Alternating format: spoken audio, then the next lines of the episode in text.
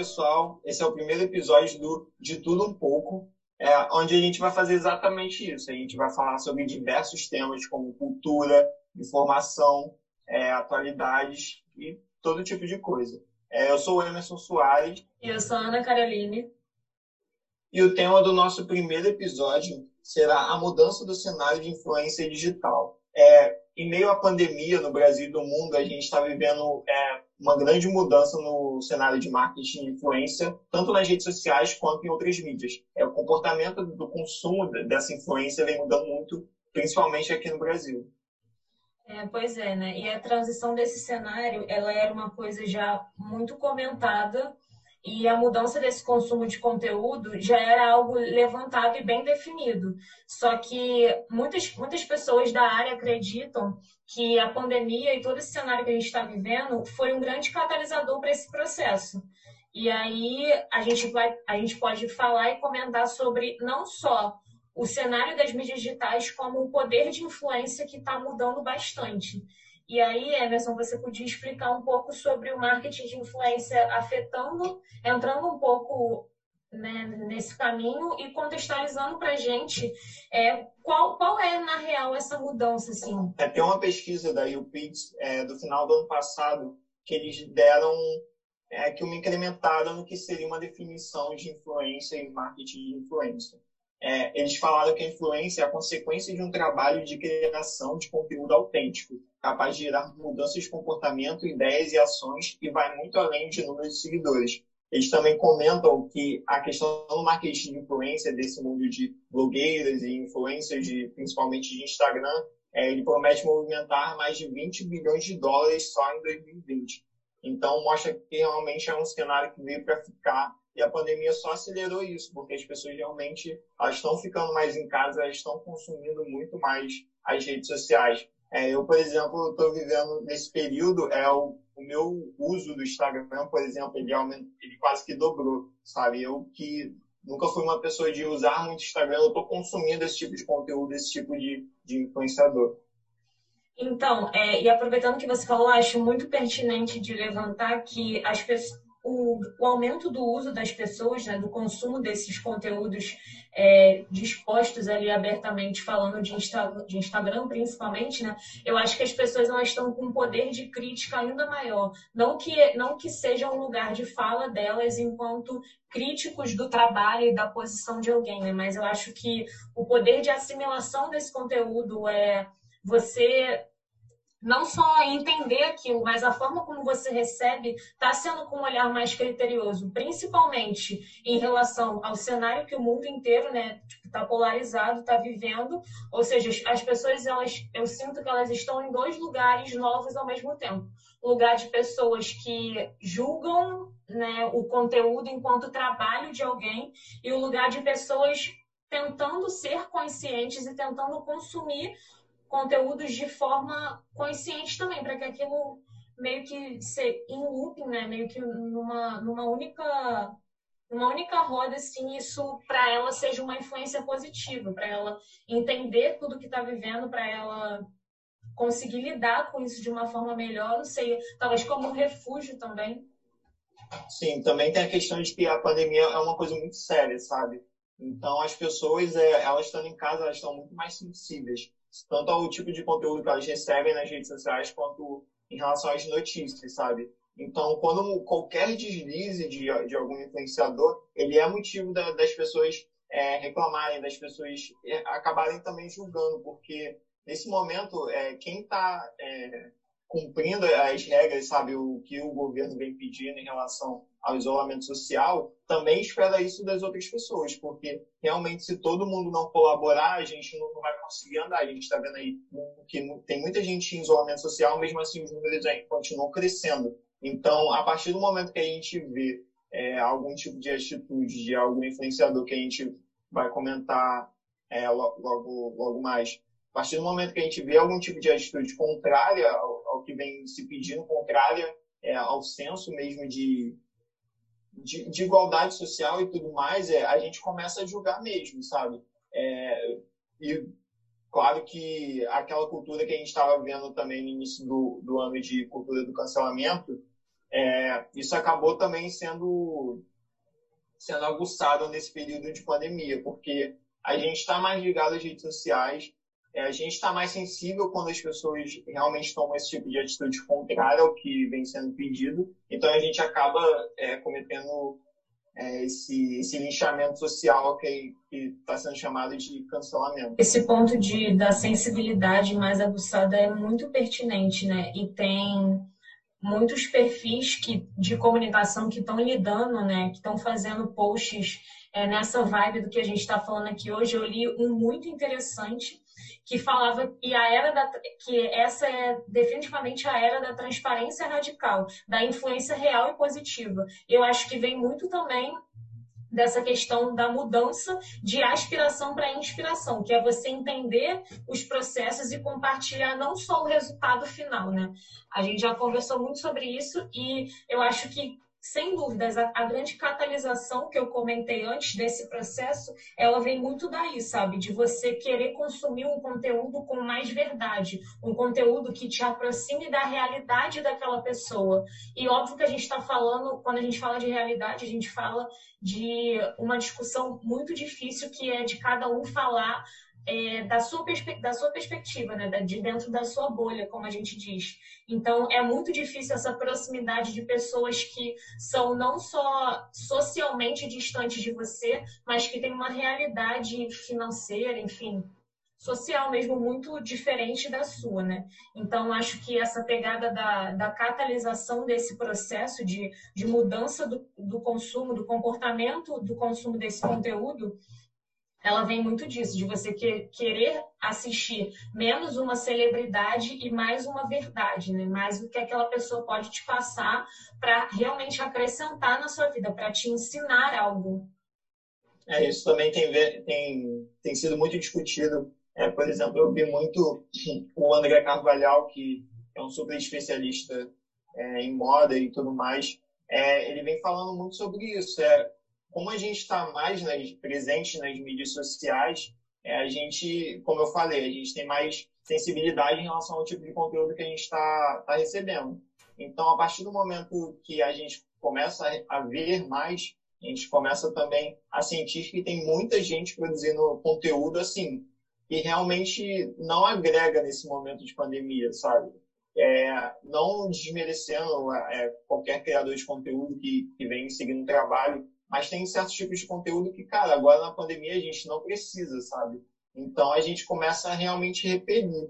Enquanto outras é, marcas e pessoas, agora nesse período que também muita gente conseguiu ganhar um pouco mais de tempo, elas vêm construindo conteúdos que realmente vêm agregar é, em relação a, a seja é, tipo psicologia, seja como uma pessoa pode pode melhorar no seu home office, como uma pessoa pode produzir mais, como uma pessoa pode relaxar mais, como alguém que sofre de depressão ou ansiedade pode viver nesse período. Esse tipo de conteúdo é relevante, sabe, nesse período. Não conteúdo em relação a, a coisas mais supérfluas que a gente já consumia antes. A gente consumia muito esse tipo de conteúdo e realmente não ligava, sabe, se aquilo era relevante ou não. A gente simplesmente consumia e aí esses influenciadores acabavam é, continuando produzindo esse tipo de conteúdo sem ligar se aquilo era é, realmente relevante ou não.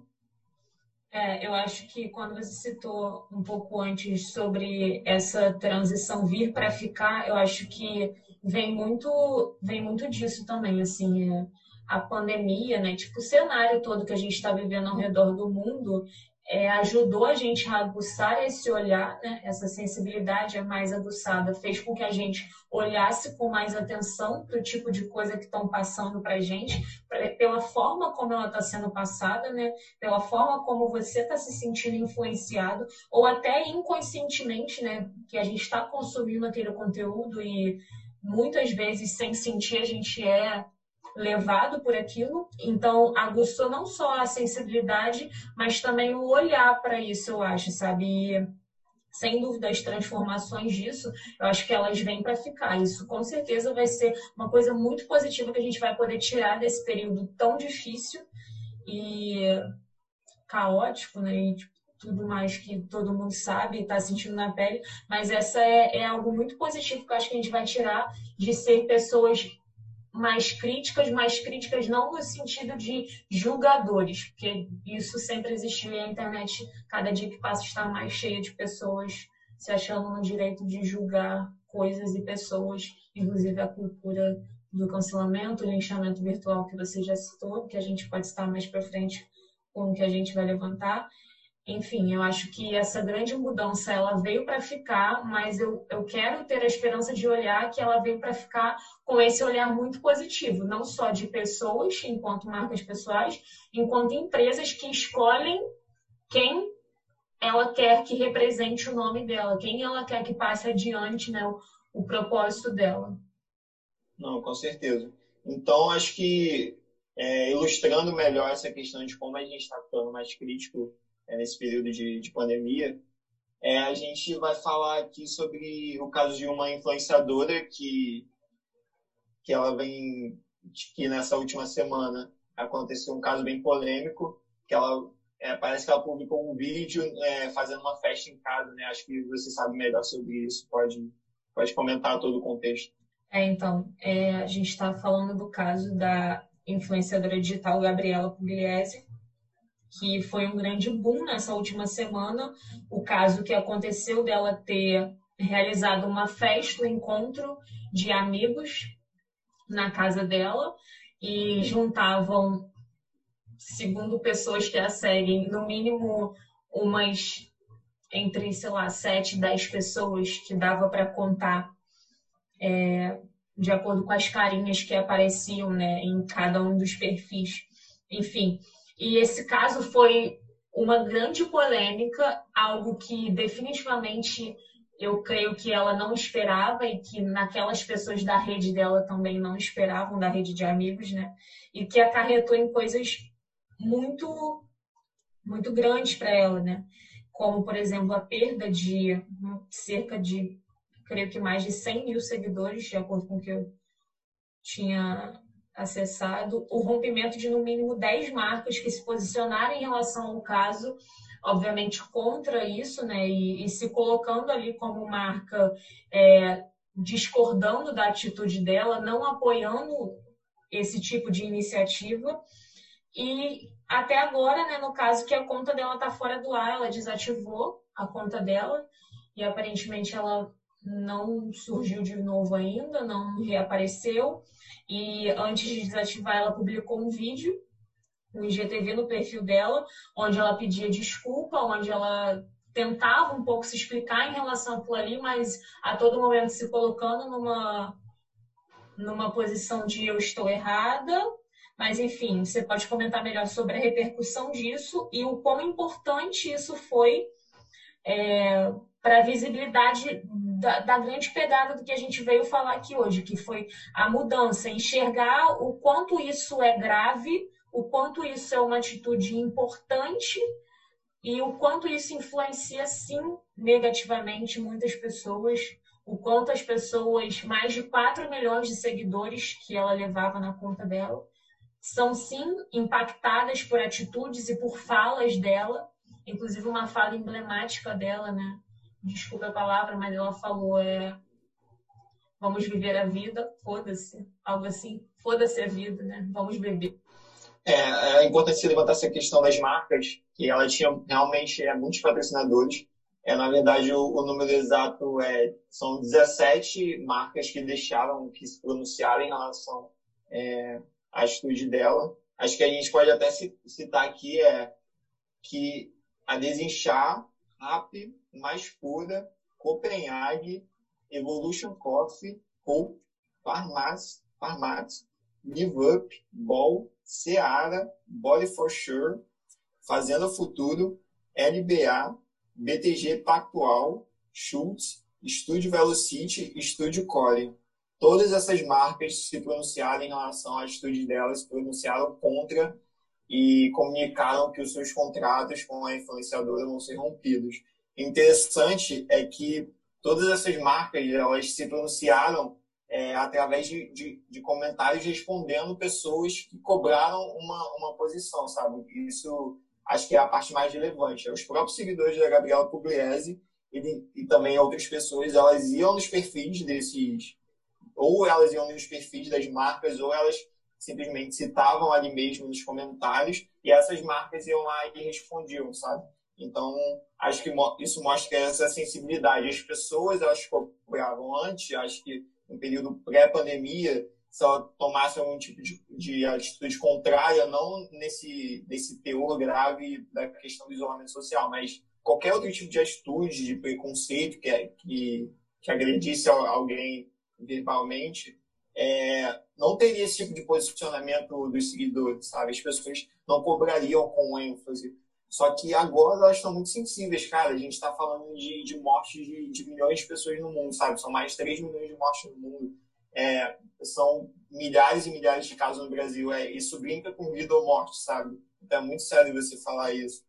Então as pessoas realmente elas não estão mais é, suportando isso, sabe? Acho que é uma coisa que eu vi também nesse período de, de pandemia é sobre comunicação violenta, sabe? É, a gente, claro, a gente sempre tenta evitar essa questão de, de se comunicar de forma que, que, possa agredir alguém. A gente tenta falar de forma educada, tenta é, meio que encontrar meios de, de explicar aquela situação para alguém. Mas, cara, a gente está vivendo uma pandemia que todo dia a gente vê. É, nos últimos dias são mais de 400 mortes por dia no, no, Brasil, sabe? Todo dia a gente vê alguém falando sobre isolamento social, sobre como a pandemia é grave, sobre como a gente precisa se cuidar e cuidar de quem a gente ama, e alguém toma esse tipo de atitude, cara, assim, não tem como você tentar explicar para ela o que está acontecendo. Ela sabe muito bem o que está acontecendo, ela sabe muito bem a gravidade daquilo. Então as pessoas realmente acabam é, fa é, falando de forma violenta, sabe?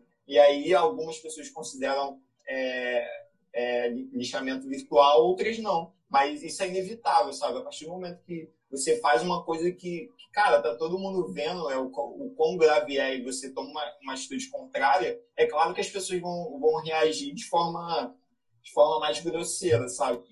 É, eu acho que, sem dúvida, uma das partes mais importantes desse caso, dessa grande polêmica levantada por ela, foi justamente essa cobrança a partir de um público, sabe? Seja fiel a ela ou não, né? Sejam seguidores dela ou não, mas cobrar o posicionamento das marcas que mantinham patrocínios e parcerias, né? Que tinham o seu nome de alguma forma, o nome da sua marca de alguma forma ligado diretamente a ela, é, foi muito importante.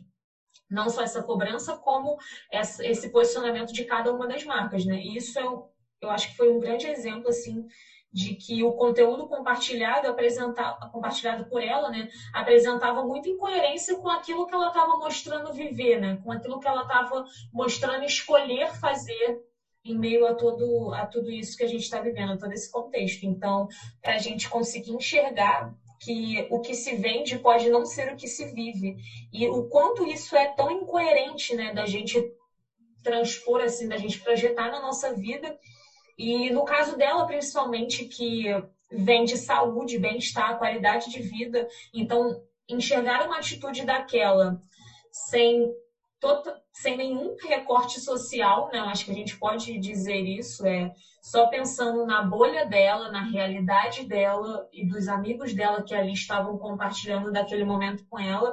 Então, assim, o quão grave é isso, né? O quão grave é você passar adiante um conteúdo desse tipo, com uma importância dessa.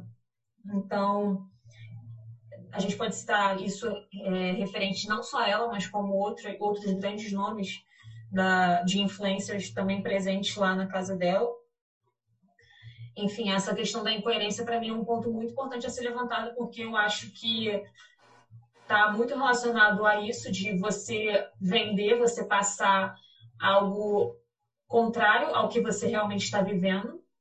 E aí a gente pode levantar, por exemplo, de muitos públicos de marcas que já estavam associadas a ela, é, com legendas do tipo fique em casa, é, quarentena. E eu acho importante também porque é, essa que você comentou sobre a questão de uma influência mais aspiracional, né, de, de coisas que as pessoas é, mais buscariam viver do que realmente são as suas próprias realidades. E não só ela foi, foi cobrada, sabe, mas muitos influenciadores, não só influenciadores, mas artistas também de, do meio da música, do meio do cinema, por exemplo, eles estão sendo cobrados em relação a, ao tipo de conteúdo que eles estão que eles estão compartilhando. Por exemplo, é, teve um post que eu vi da Jennifer Lopes, que ela comentou sobre ficar em casa e tudo mais.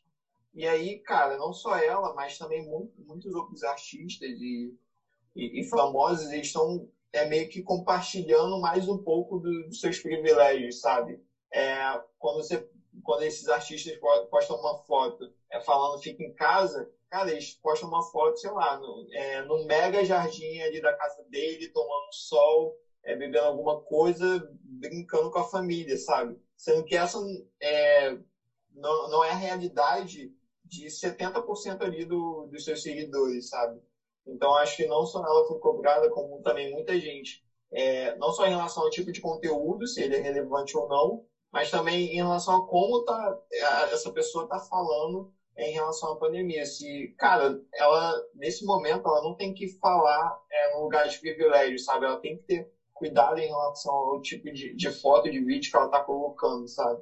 É, ela não pode falar sobre ficar em casa e sobre como é difícil viver esse momento, falando é, de um puta jardim na casa dela, sabe? Falando de, é, da piscina da casa dela, brincando com, o filho no sol, entendeu? Eu acho que, ela, que pessoas têm que ter cada vez mais cuidado muito por isso, porque a gente está cada vez mais sensível. Eu acho que na, na, a grande verdade é que elas têm que entender o poder e o impacto que elas têm sobre a vida daquelas pessoas, né? E, e esse lugar de fala dela, apesar de ser uma coisa que, sejamos sinceros, não tem como ela mudar, né? Porque é a realidade em que ela vive é a realidade que ela sempre mostrou ali, mas ela tem como ter esse cuidado na fala, ela tem como ter esse tato em como abordar esse tipo de assunto, entender o lugar de privilégio dela, entender que ela fala dentro da bolha dela, né, da realidade que só ela vive, e passar aquilo ali de uma forma, como eu falei né, anteriormente, com o mínimo recorte social possível, sabe? pensando na, na grande diferenciação de público que está ali diante dela, pensando na realidade, tentando pensar, né, na realidade tão diferente e tão desigual de cada pessoa que está consumindo aquele conteúdo dela. Sim, sim. E assim, é, eu não estou falando que, que a Jennifer Lopes e, e, entre outros famosos estejam errados, sabe? Eles, pelo menos eles estão fazendo o mínimo que, que se pede de, de um cidadão que, que pensa no bem comum, sabe? Enquanto tem pessoas, tem influenciadores que nem isso estão fazendo. É, eles não estão errados, mas é, acho que dá para tomar mais um pouco de, de, cuidado em relação ao que eles estão postando.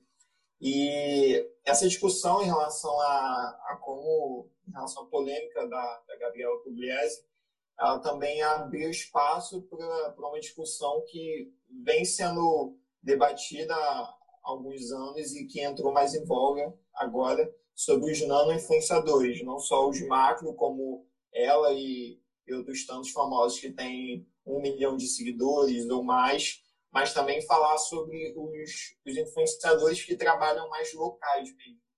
E aí a gente fala um pouco sobre os nano-influenciadores, que são é, aquelas pessoas que elas têm entre 1 mil e 10 mil seguidores.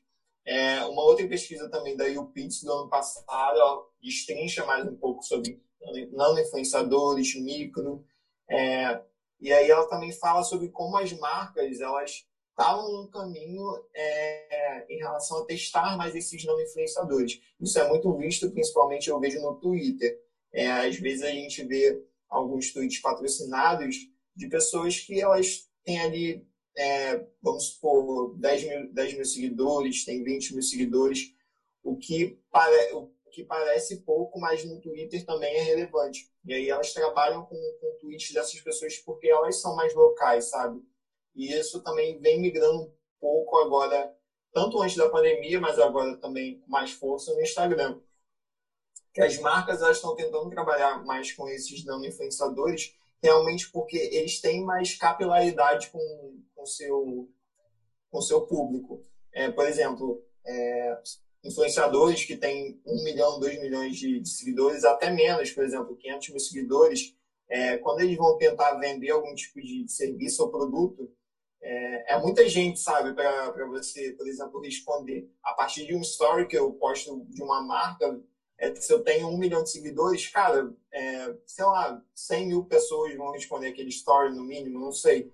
Então, você vender aquele produto mais diretamente ficou muito mais difícil, sabe? Às vezes, é, esse, tipo de influenciador ele pode ser melhor trabalhado se você tiver como objetivo somente reconhecimento de marca. Mas se você estiver buscando venda, é, os não influenciadores podem funcionar melhor, porque é, nessa pesquisa se fala muito que esses não influenciadores eles conhecem os seus seguidores. É, eles vão ter até sei lá, se ele tem 5 mil seguidores, cara, ele, ele deve conhecer ali muito mais gente, sabe? Ele tem, ele tem possibilidade, ele vai ter tempo de responder quem, quem perguntou sobre o produto, quem está com dúvida. Então, acho que essa capilaridade dos nano-influenciadores, que também trabalham muito com nicho, acho que ela vai ser muito importante nesse período de pandemia, porque ela vai possibilitar que você tire o dinheiro de um, de um macro, de um mega influencer é, que você vai gastar aí milhares de reais e você dissipe essa grana, sabe, esse budget em, sei lá, 10 não influenciadores e aí você vai poder testar vários públicos, sabe? É, você bota dinheiro aqui num, numa pessoa mais, não sei, é, ligada à arte, numa outra ligada à música, numa outra mais ligada a lifestyle, e aí você vai sentindo o público, sabe? Acho muito, muito importante esse ponto que você levantou, e só para fazer um recorte aqui para contextualizar um pouco essa questão dos não influenciadores, para a galera entender, é, os não influenciadores são os considerados entre 1 mil e 10 mil seguidores, os micro entre 10 e 50 mil, e os macro é, 500 mil a 1 milhão. Essa questão da capilaridade que você disse, eu acho que também está muito associada, você pode me corrigir se eu estiver errada, mas acho que está muito associada a engajamento, né? Tipo, a troca das pessoas. E eu, como público, como quem consome pessoas de lugares, né, de recortes diferentes, seja nano, seja micro, seja macro, eu acho que isso é muito real. Você sentir isso na prática é uma realidade muito ali na sua cara, como por exemplo, é, se eu vejo uma pessoa que já está na casa dos milhão, né, ou acima do 500 mil, é, me, não é responder que fala, me reagir, né, a um comentário que eu fiz no story dela com o coração, você já se sente tipo, pô, cara, olha a atenção que aquela pessoa conseguiu me dar, sabe, em meio a tanta gente. Então, imagina é, realmente você trabalhar pensando nessa troca mais, mais ativa, né, mas acontecendo verdadeiramente, falando de não influenciadores, isso é uma coisa muito mais prática, né, muito mais tátil, porque consequentemente, por questões matemáticas, se você tem menos, você consegue dar mais atenção a essas pessoas. E aí a qualidade daquela troca ali, sem dúvidas, ela é muito diferente. Óbvio que não, não tem como não falar sobre em relação ao alcance né, diferente de cada um desses recortes. É óbvio que os macro-influenciadores eles vão ter um alcance de pessoas muito maior, mas aí pode ser que perca um pouco nessa, nessa visão de, de engajamento, de troca. Então, acho que tem a ganhar, mas tem a perder. Mas, sem dúvidas, é um grande potencial à, à vista para as empresas e marcas que buscam trabalhar. E eu acho que o que você falou também volta um pouco naquele ponto do, da influência mais aspiracional, né? É a partir do momento em que é, eu consumo conteúdo de, de um influenciador que tem 2, 3, 4 milhões de seguidores, é, às vezes a, minha, a realidade de 50%, 60% daquele público que a segue é, é, muito diferente da realidade dela, sabe? Não faz sentido é, ela tentar vender é, para uma pessoa que não tem as mesmas condições financeiras dela, vender um produto super caro, sabe? É, às vezes realmente não funciona. É, claro, tem a questão do alcance, é, são 4 milhões de pessoas ali ouvindo o que ela está fazendo. Mas se você está pensando em venda, em venda, se você está pensando em gastar pouco, sabe, é muito mais fácil você trabalhar com esses não influenciadores ou até micro influenciadores, sabe? Porque às vezes o, o dinheiro gasto vai ser muito menor e, e, essa capilaridade, sabe, essa venda vai ser às vezes o mesmo nível, dependendo do, do, do produto, sabe? Acho que agora a gente vai chegando no final do nosso primeiro podcast. É, então, conclusões. Então, é, só para fechar aqui o assunto que a gente, o grande assunto que a gente levantou, né? Eu acho que esse novo cenário, é, iniciado e engatado, né, pela Covid, pela, pela, pelo contexto de pandemia que a gente está vivendo, Eu acho que, sem dúvidas, é, as marcas, e quando eu falo de marcas, eu falo de grandes empresas, eu falo de marcas pessoais, de influenciadores, né, que foi o grande, a grande chave aqui da nossa conversa. Eu acho que vai existir uma tendência a se ter mais valor e menos produto, ou seja, de você ter muito mais cuidado com o que você fala, a forma como você fala, né, o tato que você coloca naquilo ali do que apenas o que você está vendendo. Isso vale não só para produtos, né, materiais, como para falas que você dá, conselhos, conversas, né, assuntos que você levanta no seu perfil, falando de influenciadores digitais, enquanto marca pessoal, esse cuidado precisa e sem dúvidas vai ser muito mais cobrado desse público dessas pessoas que consomem esse conteúdo. E o comportamento desse consumo também vai mudar, está é, tá no caminho para a mudança, e eu acho muito relevante, muito importante. É, e são dois lados de posicionamento, né? O posicionamento enquanto público e o posicionamento enquanto o produtor, o criador de conteúdo, né? E o quão importante é isso, o quão, o quão isso tem que vir para ficar. Acho que essa é, assim, é a grande conclusão que eu consigo ter de tudo isso que a gente conversou. Também acredito nisso. Acho que é, a gente, muita gente já está entendendo que esse período de pandemia, assim, não vai ser na semana que vem, nem no mês que vem que a gente vai começar a sair nas ruas e começar a meter o louco. Então, acho que a gente está entendendo realmente que tipo, cada vez mais, que tipo de conteúdo a gente está é, tá consumindo nas mídias digitais, quais tipos de conteúdo vão ser agregadores para a gente, tanto nesse período quanto pós-pandemia. Então, acho que pelo lado de quem está consumindo, está é, cada vez mais havendo essa sensibilidade do que é importante ou não para a gente. E do lado dos produtores, eu acho que esses tais produtores eles sempre têm que ter cada vez mais esse tato que você mencionou é, saber o que está comunicando, é, ver de onde está comunicando, sabe? É, olhar um pouco para a sua bolha, tentar sair dela, entendeu? Estudar mais e tentar realmente produzir algo útil para as pessoas, porque acho que é isso que todo mundo está buscando, sabe? Tá todo mundo se, se desligando das coisas materiais e buscando algo realmente, realmente que venha agregar é, em, ca, em cada um de si como ser humano.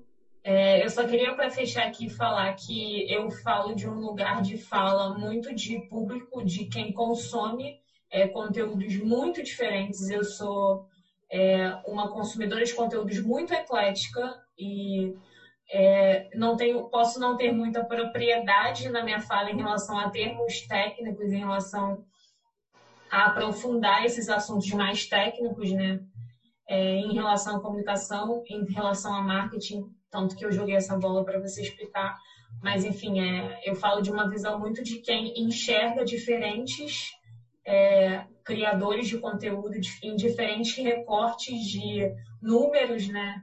E, e de alguém que está usando esse tempo é, para avaliar muito isso, para tentar entender e aprender um pouco disso, sabe? Então, pessoal, vamos para o nosso momento dicas desse programa, onde a gente simplesmente vai falar coisas que a gente vem sei lá, fazendo, assistindo e que a gente acha que pode, pode ser legal também para vocês fazerem. Bom, a minha primeira dica para você que nos ouve até aqui é uma leitura inclusive um hábito que eu resgatei agora nesse momento de quarentena. É, o livro se chama Vivo Fim, Almanac de um Novo Mundo. O autor é André Carvalhal, um cara simplesmente sensacional. Você precisa segui-lo no Instagram.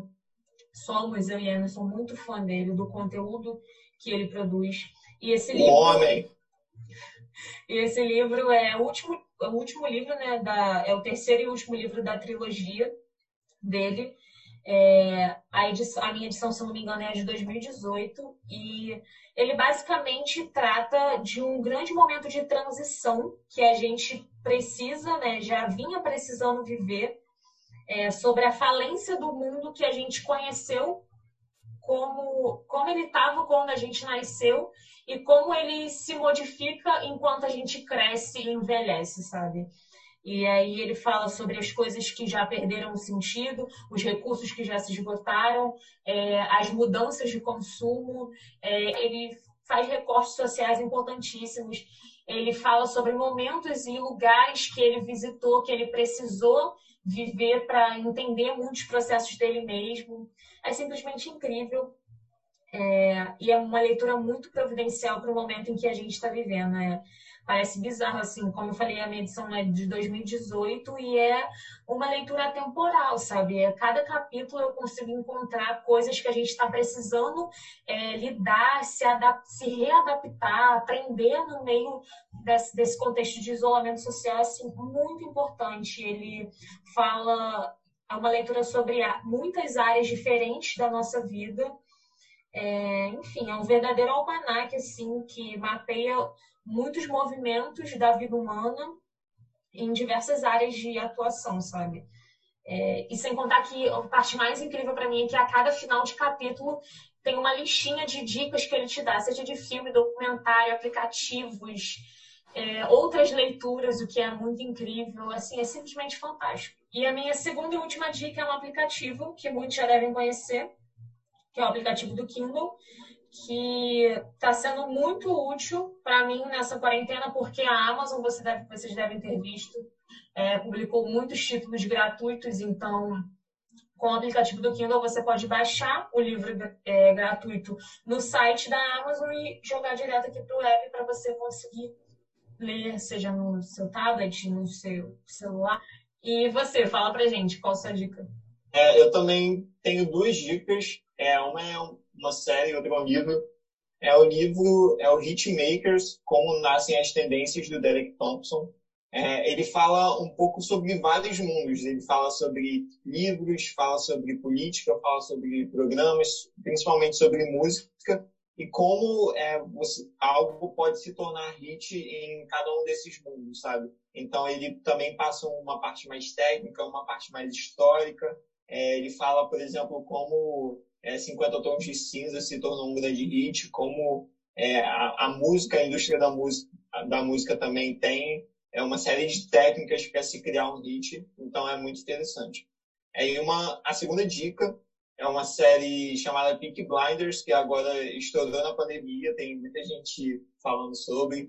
Engraçado que essa série já tem muito tempo, ela é de 2013, só que não sei por que ela só estourou agora.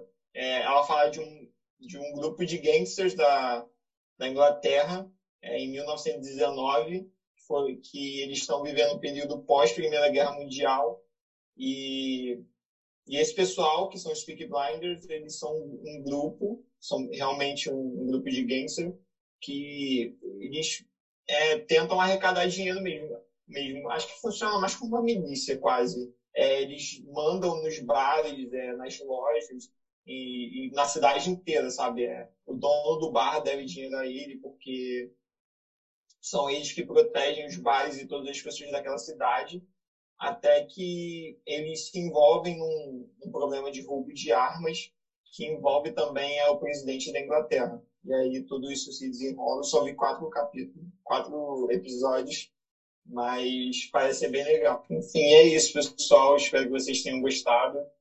E ficou aí o nosso recado e a gente volta em breve. Não sabemos quando, mas um dia a gente volta. Valeu, a gente, galera. A gente espera que dê certo, que seja algo pelo menos útil e minimamente entre na sua vida e nos seus ouvidos para somar em algo. E aí é isso, foi um, uma grande troca aqui. A gente espera que faça uma troca com você que esteja nos ouvindo até aqui. Muito obrigada.